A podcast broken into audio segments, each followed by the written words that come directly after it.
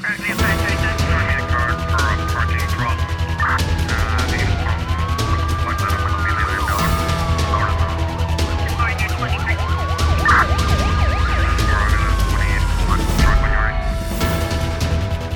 O Tribunal da Comarca de São Vicente decretou prisão preventiva para um homem de 32 anos de idade acusado de cometer crimes de roubo com recurso à arma de fogo contra um taxista que se encontrava em serviço. A informação foi avançada esta terça-feira em nota emitida pela Polícia Judiciária. No mesmo documento, a PJ explica que os factos ocorreram na zona de Ribeirinha na tarde do dia 23 de dezembro, durante o qual e em momento propício, com recurso à arma de fogo, o suspeito aproveitou para subtrair o telemóvel da vítima. A força policial refere que o suspeito em causa, que residia na zona de Ribeirinha, precisamente em Chechênia, tinha diversas passagens pela polícia, bem como cumprido pena de prisão efetiva derivado das mesmas práticas. O indivíduo foi detido pela PJ fora de flagrante delito em cumprimento de um mandado emitido pelo Ministério Público. Na Boa Vista, o Tribunal de Comarca decretou prisão preventiva para um homem e uma mulher detidos no dia 7, na sequência da apreensão de 130 gramas de cannabis que se encontravam acondicionados em doses prontas para comercialização. De acordo com a PJ, a mulher de 24 anos foi detida em flagrante delito. O homem de 26 anos de idade eh, foi detido fora de flagrante delito. Os dois indivíduos são acusados de crime de tráfico de estupefacientes. Também na Ilha do Sal, a Polícia Judiciária anuncia a detenção do indivíduo do sexo masculino de 39 anos de idade pela prática reiterada de um crime de tráfico de drogas de alto risco em coautoria com a sua companheira, que se encontra proibida de sair do país em decorrência da medida de coação a que foi sujeitada no dia 29 de dezembro. A Polícia Judiciária informa que foi apreendido na residência do detido, que se encontrava foragido da justiça há uma semana. Uma certa quantidade de AX suficiente para 127 doses individuais, balança de precisão, palhinhas e saquetas de plástico utilizados no consumo e confecção de estupefacientes, entre outros elementos com relevância probatória. O detido foi presente às autoridades judiciárias competentes para o efeito do primeiro interrogatório judicial de arguido detido, tendo-lhe sido aplicado cumulativamente a apreensão, a apresentação semanal na Polícia Judiciária, proibição de saída da ilha e do país como medidas de coação. Em 2022 foram apreendidas mais de 160 toneladas de cocaína, Porto de Antuérpia e Roterdão portas de entrada para a Europa para esta droga enviada da América Latina. Anúncio feito esta terça-feira pelas autoridades alfandegárias belgas e holandesas. No porto de Antuérpia, na Bélgica, foram apreendidas quase 110 toneladas de cocaína. Esta é a primeira vez que a marca de 100 toneladas foi ultrapassada em um novo recorde diante das 89,5 toneladas apreendidas no ano anterior em Roterdão outra entrada de droga na Europa. As apreensões para esta mesma droga caíram para 52,5 toneladas contra cerca de 70 em 2021. Pela primeira vez, a Bélgica e os Países Baixos uh, escolheram anunciar conjuntamente o seu relatório anual de apreensões. América Latina, Panamá, Colômbia e Equador são uh, os três principais países uh, que enviam cocaína para a Europa.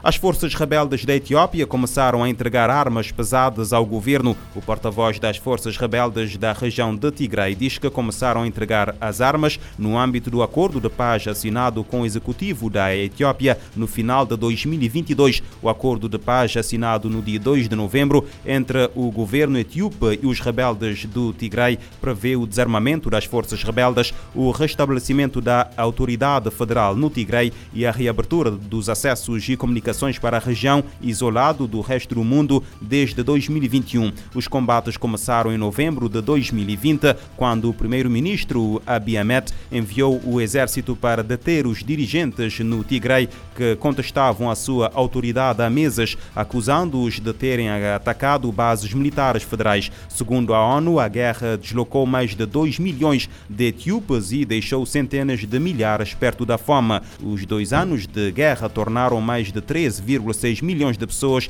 dependentes da ajuda humanitária no norte da Etiópia, incluindo 5,4 milhões em Tigray. O ministro da Justiça do Brasil, Flávio Dino, afirma que já foram efetuadas mais de 200 detenções e estão a ser ouvidas mais de 1.200 pessoas suspeitas de terem invadido Brasília no domingo. A extensão dos danos nos diferentes edifícios do Poder Executivo, Legislativo e Judicial continua a ser apurada nós tivemos a realização de 209 prisões em flagrante. E neste momento estão sendo ouvidas aproximadamente 1.200 pessoas, totalizando algo em torno de 1.500 detenções, prisões. Então nós temos 50 equipes que estão identificando essas pessoas, ouvindo e, claro, o encaminhamento jurídico vai ser feito. Foram realizadas as perícias pela Polícia Federal nos edifícios sede do Poder Executivo, do Congresso Nacional e do Supremo. Perícias estas visando a instrução dos inquéritos que estão sendo instaurados no âmbito da Polícia Federal e também para a promoção da responsabilidade civil, ou seja, esses laudos periciais dimensionando os danos, os prejuízos vão ser remetidos à Advocacia Geral da União para que cobre a indenização de quem perpetrou danos materiais, alguns irreparáveis, em relação aos edifícios sedes e ao patrimônio histórico ali alojado. Na capital brasileira, as responsabilidades continuam a ser apuradas, com o ministro Flávio Dino a dar conta que estão a ser elaboradas investigações de forma a apurar todos os estragos causados pela invasão de milhares de pessoas no eh, domingo. O Banco Mundial prevê uma desaceleração acentuada do, acentuada do crescimento econômico mundial este ano. Os motivos são a inflação elevada, taxas de juros mais altas, a redução dos investimentos e repercussões da invasão russa na Ucrânia. O novo relatório estima um crescimento de 1,7% em 2023 e 2,7% em 2024. Em Cabo Verde, o Banco Mundial estima que o país cresça 4,8%, menos 1,3 pontos que o previsto em junho. Segundo o relatório Perspectivas Econômicas Globais, qualquer novo acontecimento desfavorável, como o recrudescimento da pandemia de Covid-19, poderia levar a uma nova recessão mundial. Assim, pela primeira vez em mais de 80 anos, haveria duas recessões globais na mesma década. A economia global tem previsão de crescimento de 1,7% em 2023 e 2,7% em 2024. Já o Brasil deve crescer 0,8% em 2023. Isso por causa das altas taxas de juros, que restringem os investimentos, e das exportações, que vêm crescendo em ritmo mais lento. Para 2024, a estimativa é de 2%. Na África subsaariana, que abriga 60% dos pobres do mundo, espera-se que o crescimento da renda per capita seja, em média, de apenas 1,2% nos próximos dois anos. Essa taxa pode fazer com que os níveis de pobreza aumentem, em vez de cair.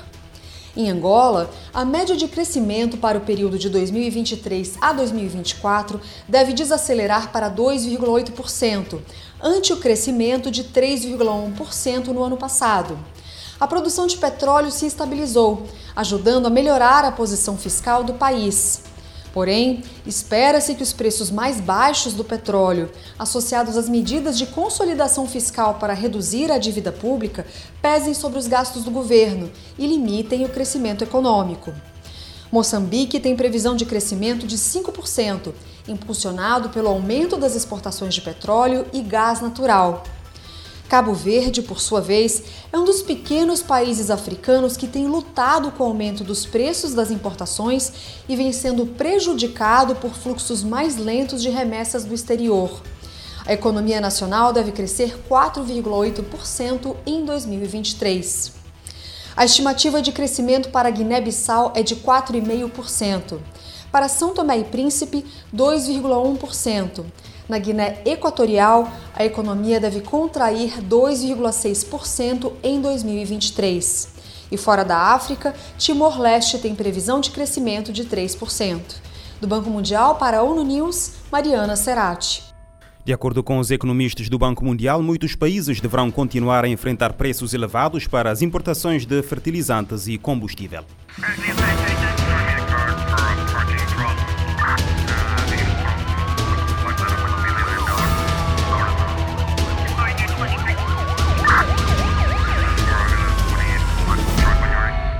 Este programa está disponível em formato podcast no Spotify e em radiomorabeza.cv.